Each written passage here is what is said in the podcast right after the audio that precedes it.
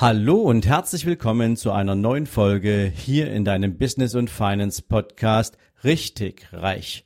Heute für dich wieder mit einem spannenden Interviewgast. Ich wünsche dir jetzt dabei viel Vergnügen, gute Unterhaltung und eine Menge spannende Impulse.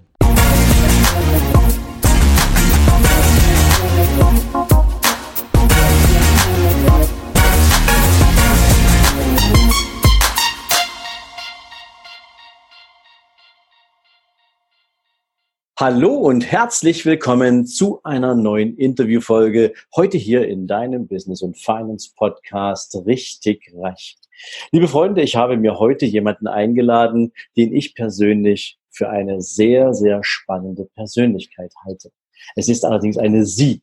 Und ähm, sie habe ich kennengelernt auf einem Medientraining vor einigen Monaten in Köln wo wir uns mit verschiedenen Fernsehformaten, verschiedenen Fernsehsendern und verantwortlichen Menschen des Television zusammengesetzt haben und gemeinsam überlegt haben, an welchen Stellen macht eigentlich im deutschen Fernsehen die Expertise, die wir alle mitbringen, gemeinschaftlich Sinn.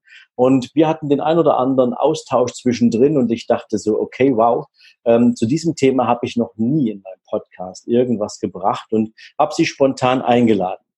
Sie nennt sich selbst die Business Muse. Und das klingt natürlich schon mal ziemlich spannend. Allerdings, wenn du jetzt erwarten würdest, dass die Business Muse irgendwo in München oder in Hamburg oder in Berlin lebt, dann muss ich dich enttäuschen. Sie versteckt sich in einem Nest nahe Köln. Das heißt Eitorf. Ja, habe ich zum ersten Mal gehört heute und ähm, werden wir natürlich gleich rausfinden, was natürlich einerseits eine Businessmuse ist und andererseits, warum das jetzt nicht unbedingt in irgendeinem Castle Nähe München stattfindet. Neuschwanstein könnte man da eigentlich nehmen. Das passt zu so einer Muse, glaube ich, natürlich viel besser.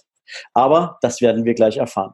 Ihr Name ist Gudrun Schönhofer-Hofmann und sie hat ein sehr spezielles Business. Sie arbeitet nämlich mit Tieren und Menschen gemeinsam. Und das werden wir jetzt gleich herausarbeiten. Liebe Gudrun, herzlich willkommen hier bei Richtig Reich, deinem Business und Finance Podcast. Ja, herzlichen Dank, lieber Sven. Das hast du sehr schön anmoderiert. Ich bin schon am Grinsen. ja, liebe Gudrun. Ähm, wie gesagt, wir beide kennen uns ja erst seit ein paar Monaten. Aber das, was wir beide so miteinander besprochen haben, das würde ich jetzt gern so ein Stück weit auch hier in verschiedenen Fragen mal in unserem Podcast diskutieren und besprechen. Aber natürlich ist eine Sache für mich ganz am Anfang wichtig. Ähm, warst du schon immer selbstständig oder warst du vorher mal irgendwann angestellt? Und wenn ja, was hat diesen Wandel ausgelöst? Und natürlich, bevor ja. wir diese Frage beantworten, muss ich gleich nochmal zurück. Ich habe jetzt einen Fehler gemacht, wenn ich so will. Ich habe nämlich schon die erste Frage gestellt, aber eigentlich gibt es noch eine Frage vorher, nämlich, was ist denn die Businessmuse? die interessiert dich noch mehr, die Frage. Ja, die, ja, die, ja, die, die Businessmuse haut mich jetzt um. Also was da steckt da dahinter? Ja, also ich bin seit vielen, vielen Jahren, also mehr als 15 Jahren mittlerweile Coach und auch Trainer. Der Unterschied zwischen Coach und Trainer ist ja nur bekannt. Auch ein Berater bin ich gelegentlich, aber es hat sich so herauskristallisiert, ich arbeite ja sehr viel mit Männern und dass die gar nicht unbedingt wirklich einen Coach mal brauchen oder einen Trainer oder eine Beratung, sondern ganz oft brauchen die einfach mal ein ganz neutrales Ohr, einen Zuhörer. Und so hat sich für mich das Format entwickelt, dass wir, ja, dass ich im Grunde genommen auch gerne meine Inspiration bin. Vielleicht mit genau der richtigen Anregung zur richtigen Zeit, mit genau dem richtigen Punkt auf dem i und dann läuft schon wieder alles in eine gute Richtung. Und so habe ich mich Business Muse genannt, weil ja, es ist nicht der Coach oder der Trainer oder der Berater speziell, sondern einfach auch mal die Gewissheit zu haben, hierher zu kommen, die Tür zuzumachen und einfach auch mal Dinge zu diskutieren, sich inspirieren zu lassen oder auch mal kontrovers wirklich zu diskutieren. Finde so ich großartig. Also es, es, ja. es, es, spricht ja im Prinzip so, so ein bisschen den Sinn an, ähm, und zumindest verstehe ich das so und ich könnte mich da wunderbar dahinter versammeln, ähm, dass natürlich mhm. viele Berater und Coaches sich selbst viel zu ernst nehmen in den Botschaften, die sie ihren Coaches und Mentees mitgeben wollen. Ähm, das hat ja häufig so ein bisschen auch so eine lehrhafte Attitüde. Ähm, du kommst zu mir, um was zu lernen, also kriegst du jetzt von mir auch was zum Lernen. Und genau. manchmal ist ein Gespräch, einfach nur ein Gespräch, was, wenn man so will, einem, einem ganz normalen Talk oder Austausch vergleichbar ist, so viel heilsamer, so viel inspirierender ja. und erhellender, dass man dann sagt, wow, also ich habe jetzt zwar ähm, nicht nach Content gefragt, aber das, was mir die Meinung des anderen gegeben hat, ähm, ist so viel mehr wert als einfach nur irgendeine Botschaft oder eine Message oder was auch immer. Und ich glaube, das, das, das passt auch ganz gut zu dir, so wie ich dich kennengelernt habe. Und ähm, das bringt mich jetzt tatsächlich dann auch, äh, liebe Gudrun, direkt zur Frage. Ähm, war das schon immer so? Bist du schon immer äh, so unterwegs gewesen oder gibt es noch eine Geschichte vor dieser Zeit? Nein, das war ganz und gar nicht so. Äh, es ist ja immer so, ja, ich war in der Schule, ich war relativ jung, als ich aus der Schule kam, schon bei meinem 16. Geburtstag war ich fertig mit der Schule und bin dann zu meinem Vater direkt montags ins, äh, ins Unternehmen gegangen und habe da eine Groß- und Außenhandelskaufmannslehre gemacht, so ganz klassisch. Ich sollte halt was Solides machen. Ich wollte eigentlich ins Hotelfach, aber dafür war ich noch zu jung.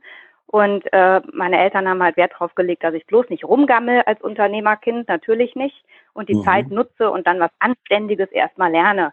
Und das habe ich auch gemacht. Äh, Import-Export war unser Business und das war auch alles ganz toll. Nur ich habe halt mit sehr vielen Ingenieuren zu tun gehabt und das sind so Wissenschaftler und die sind halt immer sehr konzentriert gewesen. Und ich bin ja, du kennst mich ja so ein bisschen so ein extrovertierter, lustiger Mensch. Mir war das alles viel zu wenig. Und ich wollte sowieso, mein Traumberuf war Mutter zu sein. Und ich mhm. habe sehr schnell geheiratet und bin ganz schnell Mutter geworden. Das war wirklich mein absoluter Traumberuf. Keiner konnte es verstehen, aber für mich war es wirklich genau das Richtige. Allerdings war das äh, nach zwei Kindern war die Ehe recht schnell beendet und ich musste dann arbeiten gehen, weil, ja, wie das dann so ist. Aber da war die Welt noch nicht drauf eingestellt damals. Meine Tochter ist jetzt 30, mein Sohn ist 28. Und da war das noch nicht so wie heute, dass man da die Kinder abgeben konnte im Kindergarten oder so. Ich musste dann wirklich um zwölf wieder los und die Kinder im Kindergarten abholen.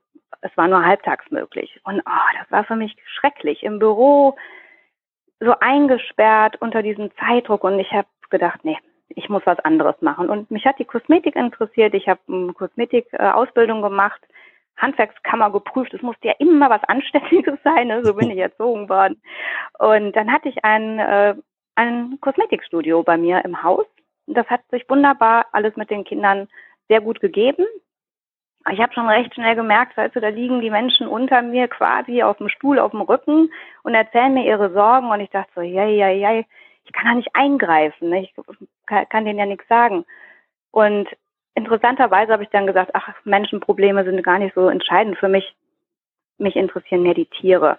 Und ich habe dann Tierpsychologie studiert im Fernstudium und Tierheilpraktiker gemacht und alles Mögliche. Ich bin auch so zum Pferd gekommen durch meinen Ex-Freund damals und ja, da hat mich die Tierwelt so ergriffen. Das war so eine ehrliche Welt.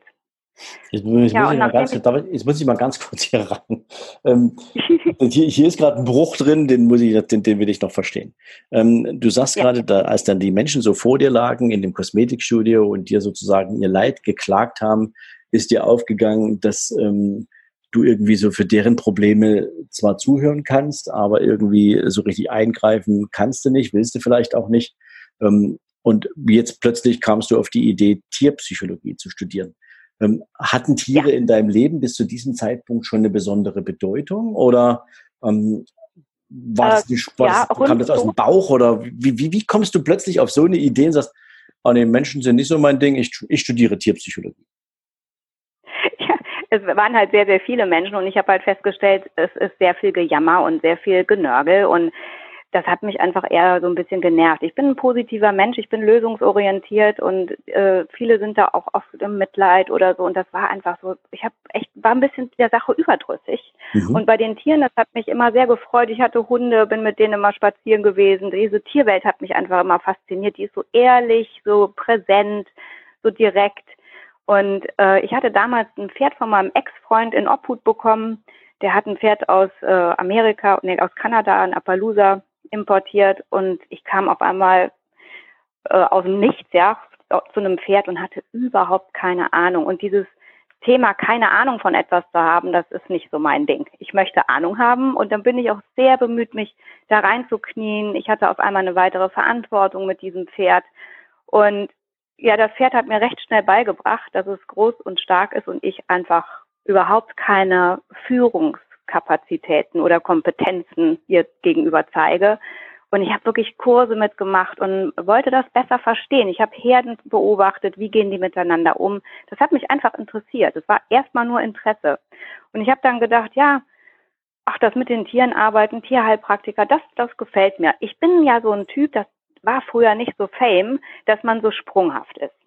Ja, mhm. früher war das ja so, ich war auch von zu Hause ruhig so erzogen, nee, da machst du was Anständiges und das ist dann bodenständig.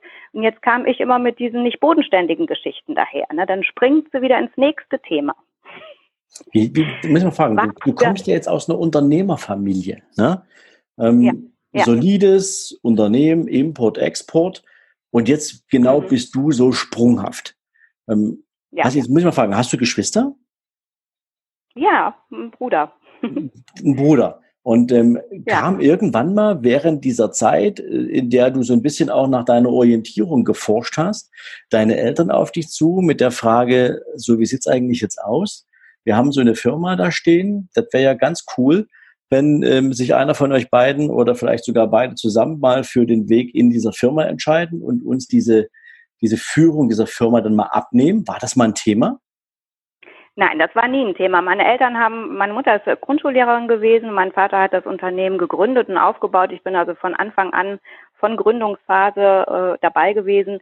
Und es war nie ein Thema, dass wir da rein sollten oder so. Es war immer komplett mhm. offen, wenn man interessiert ist. Also meine Eltern sind da ganz entspannt gewesen. Und für mich kam es eh nicht in Frage. Also für mich ist dieses äh, 9 to 5, das war für mich schon so eine Einengung, die mein Naturell nicht verträgt. Und mein Bruder, der ist im äh, Finanzbusiness tätig, war jahrelang auch da äh, im Ausland auch unterwegs. Der ist mittlerweile in der Firma, der hat sie komplett übernommen, aber das war anfangs gar nicht geplant oder so, sondern irgendwann kam ihm die, die Idee, oh, ich bin interessiert dran. Und das ist natürlich sehr, sehr schön für meinen Vater gewesen. Und ich finde, es ist für uns die ganze Familie eine optimale Lösung. Also ich habe ähm, mit dem Unternehmen so gesehen im operativen Geschäft gar nichts zu tun.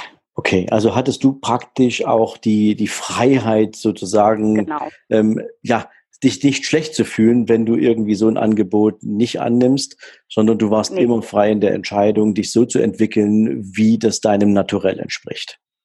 Absolut, absolut. Es hat natürlich immer schon mal Gegenwind gegeben, weil da war die Frage, ob das denn alles, ob der Markt denn da ist. Äh, die Fragen muss man sich ja beantworten, natürlich, aber ich habe mir die gar nicht erst gestellt, sondern ich habe wirklich das gemacht, wo so meine Energie hin wollte.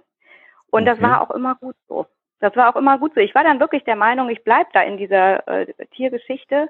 Aber dann äh, bin ich bei einem Kurs gewesen, Aufstellungen mit Tieren, Familienaufstellungen mit äh, Pferden. Und ja, so hat meine pa Passion mich erreicht. Also da ist meine Station dann wirklich gewesen, wo ich gesagt habe, jetzt weiß ich, wo ich hingehöre, jetzt weiß ich, was ich will. Familienaufstellung, ist das äh, dir bekannt, was das ist? Also ich weiß, was das ist. Ja, ähm, okay. Ich bin jetzt nur noch nicht ganz sicher, ob ich verstanden habe, ähm, mhm. was sozusagen jetzt hinter diesem Konzept steckt. Denn Familienaufstellung mit, mit bei Menschen bedeutet ja praktisch, ähm, für all die, die es nicht wissen, ähm, du verarbeitest irgendetwas in deiner Vergangenheit, ähm, indem du geführt sozusagen Menschen in einen bestimmten Kreis, in einen bestimmten Zirkel einlädst. Meistens ist das durch einen Psychologen geführt oder jemanden, der sich damit auskennt. Und diese Personen nehmen dann sozusagen exemplarisch für die eigentliche Person in deinem Leben diese Rolle ein. Und ähm, genau. daraus entsteht dann entweder ein Dialog oder manchmal auch ganz ohne Worte irgendeine Verarbeitung von irgendetwas, was nicht geklärt ist. Das kann Trauma sein, das kann im genau. Zweifel einfach nur eine Erfahrung sein, die du abarbeiten willst, wo du gern mal was ausgesprochen hättest, was normal, realistisch nicht möglich ist, etc. Und ähm, jetzt ist natürlich für mich die Frage in der Übersetzung Aufstellung mit Pferden. Das heißt also, ähm, Pferde spielen in der Aufstellung für Menschen eine Rolle oder ist es ausschließlich Tiere in einer Aufstellung? Das habe ich jetzt noch nicht so ganz rausgehört. Ja, das ist sowohl als auch. Das kann man beides machen. Äh, entweder stellvertretend für ein Thema äh, werden Pferde eingesetzt tatsächlich und die reagieren dann in einer gewissen Art und Weise, aus der man dann was lesen kann. Oder ähm, man nimmt anstelle dessen auch äh, Symbole oder so und die Pferde werden mit dazugelassen und dann sieht man an den Reaktionen, wie die mit den Symbolen umgehen, die stellvertretend für Personen stehen würden. Also da gibt ganz, ganz viele Möglichkeiten. Ich bin da nur wegen dem Begriff Pferde drauf gekommen. Mich mhm. hat aber die Grundidee der Aufstellungsarbeit, nämlich die Hierarchien, die Zugehörigkeiten, die Familiensysteme, die Clans, also nicht nur jetzt der, der Tiere, sondern natürlich der Menschen. Was haben auch die Tiere, wenn die ein Problem haben, ich war ja jetzt Tierheilpraktiker mit, mittlerweile, was haben die eigentlich auch für ein, äh, was tragen die für ein Thema für, für einen Menschen aus ihrem Familiensystem? Und das hat mich total berührt und begeistert, so dass ich mich in die Aufstellungsthematik wieder vollkommen reingestürzt habe. Und das, jetzt kommt ja das Tolle, Sven. Ich äh, wollte ja einfach mit Tieren arbeiten, aber es kam komplett anders. Jetzt war ich wahrscheinlich weit und breit der erste Mensch, der Aufstellungen am Telefon gemacht hat. Am Telefon? Haben, ja, ich habe alles am Telefon anfangs gemacht und äh, das war so interessant, weil jetzt kam etwas, womit ich ja gar nicht gerechnet hatte. Ich hatte ja überhaupt keinen Markt dafür. Jetzt kam etwas, was auch Facebook gab es nicht und das ganze Instagram und solche Sachen. Wir konnten ja nichts posten vor 15, 16, 17 Jahren. Mhm. Jetzt hat sich das rumgesprochen wie ein Lauffeuer und es kamen tatsächlich 80 Prozent Männer zu mir ans Telefon und haben mit mir äh, ihre Themen aufgestellt am Telefon. Okay, und das fand ich kannst, so kannst, interessant. Ja. Entschuldige, ich muss da wieder rein. Ähm, kannst du mir mal versuchen zu, zu beschreiben? Also wir beide mhm. haben ja jetzt äh, durch dieses Interview ja auch sowas wie ein Telefon, äh, mhm. eine telefonische Verbindung. Also kannst du das irgendwie beschreiben, wie das abläuft? So eine, so eine mhm. Aufstellung am Telefon, insbesondere wenn da jetzt noch Tiere mit eine Rolle spielen? Was, damit man ja, das vielleicht auch für die Zuhörer mal so ein bisschen plausibel machen können? Ja, die Tiere wurden nebensächlich, weil ich dachte ja, ich habe Tierthemen, also jetzt der, ah. der lahm, das lahmende Pferd oder äh, der hüftkranke Hund oder solche Geschichten, dass ich da äh, den, ich nenne das den Link in die Story finde, ja, den, den mhm. Ursprung mhm. der Geschichte, dass ich das in der Ausstellung herausfinde. Aber nein, es kamen gar nicht die Leute mit den Tieren, sondern das hat sich halt rumgesprochen in der Menschenwelt und jetzt kamen nehmen wir an, der Mann in der Sinnkrise, ja, hat, mhm. ist glücklich, zufrieden und alles eigentlich, ja, er verdient genug Geld, aber er ist nicht glücklich. So, und, und das, das bespricht er ja jetzt nicht mit jedem, sondern am Telefon ist das natürlich alleine, weil wir uns nicht sehen, weil wir uns nie kennenlernen mussten, war das natürlich eine super Gelegenheit, ganz offen zu reden. Und ich konnte natürlich auch gezielt Fragen stellen. Und da gehe ich ganz klar ins Familiensystem rein. Das nennt man Genogramm. Also das heißt, ich äh, frage erst den Stammbaum ab. Sven, hast du Geschwister?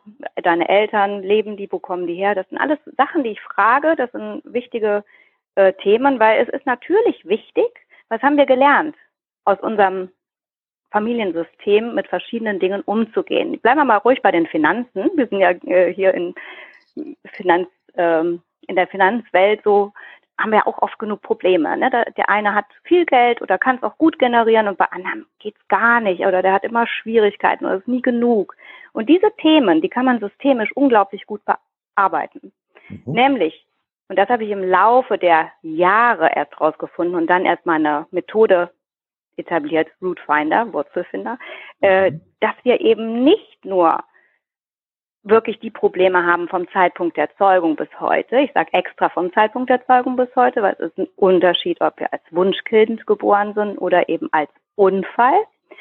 Ja, die gibt es ja auch viel genug, ungewollte Schwangerschaften etc. Das hat alles Einfluss auf unser späteres Leben. Zeitpunkt der Zeugung bis heute. Dann äh, die genetische Thematik, das ist das, was im Familiensystem. Wie geht der Vater mit Geld um? Hatte der überhaupt Geld? Wie ging die Familie mit Geld um? Wie ist überhaupt die Kultur, die Subkultur mit Geld und den Themen von Geld umgegangen? Haben die einen guten Kontext dazu oder hatten die so negativ besetzte Glaubenssätze oder wie du so willst? Zum Beispiel, wer die Reichen haben sich alles ergaunert oder so. Das sind dann so Sachen, da kommen wir dem Thema so nah, dass wir halt merken, wir sind ja nicht nur wir selber, sondern wir sind ja unglaublich geprägt von dem, was wir aus der Kindheit natürlich mitbekommen haben. Einerseits von den Eltern, von der Genetik, wie hat die, haben die Vorfahren mit verschiedenen Themen, wie sind die damit umgegangen? Und aber auch natürlich mit dem, was wir für äußere um Umwelteinflüsse haben. Und da kommst du in so einem Gespräch, kriegt man so ein Aha-Erlebnis. Aha, aha, jetzt weiß ich, warum ich beispielsweise finanzielle Probleme habe, weil mein Vater schon immer gesagt hat, die Leute, die Reichsten haben sich alles ergaunert. Oder dies und das und jenes. Der hatte auch nicht viel Geld. Oder wir hatten gar keinen Vater. Der Vater ist im Krieg geblieben, etc. Das sind alles so Themen, die wir da auseinander basteln können, um dass der, der Coachee sich besser versteht, wieso er mit dem Thema das Thema eben hat, wenn du so willst. Okay, also das klingt sehr, sehr cool bis hierher. Mhm, Und liebe so Freunde, ihr da draußen, ähm, wenn euch interessiert, wie es weitergeht, dann solltet ihr morgen definitiv wieder einschalten. Denn morgen werden wir ganz tief reingehen. Was ist das Konzept hinter dem Root Finder, hinter der Root Finder Methode von Gudrun? Ähm, was kann man daraus jetzt eigentlich nicht nur selbst als Business generieren, sondern was haben all die Menschen davon, die sich mit ihr zu ihren Themen in den verschiedenen Sessions eingelassen haben? Wie fühlt sich das eigentlich an, wenn man in einem Businessmodell unterwegs ist, was irgendwie so ein Zwitter ist zwischen Esoterik und Psychologie und wenn Menschen anfangen wollen, sich selbst besser zu verstehen, das ist ja so eine Urfrage, die jeder mit sich rumträgt. All das gibt's morgen im zweiten Teil. Für heute wünsche ich dir viel Erfolg bei allem, was du tust und ich freue mich natürlich, wenn du morgen wieder dabei bist. Bis dann. Ciao, ciao. Ich hoffe, für dich war in dieser Folge wieder einiges Wertvolles an Impulsen und Inspirationen dabei. Wenn du Unternehmer bist und du möchtest einfach wissen, an welchem Punkt in einem Unternehmerleben hast du denn mit welchen Herausforderungen zu rechnen? Oder vielleicht suchst du gerade nach einer Lösung für ein aktuelles Thema, dann lade ich dich herzlich ein zur Unternehmeroffensive Deutschland vom 19. bis 21. November in Hamburg. Wir haben ein großartiges Event auf die Beine gestellt, wo du einmal den roten Faden durch ein komplettes Unternehmerleben mit fantastischen Speakern und absoluten Top-Experten erleben kannst. Nebenher kannst du natürlich auch dein Netzwerk erweitern und vertiefen und in diesem Sinne lade ich dich herzlich ein, hier in den Shownotes dir direkt dein Ticket für die Unternehmeroffensive Deutschland zu kaufen. Ich freue mich, wenn wir dir dabei helfen können, dein Business so richtig auf die Straße zu bringen, weiterzuentwickeln, dir neue Impulse zu geben und ich hoffe, wir sehen uns in Hamburg.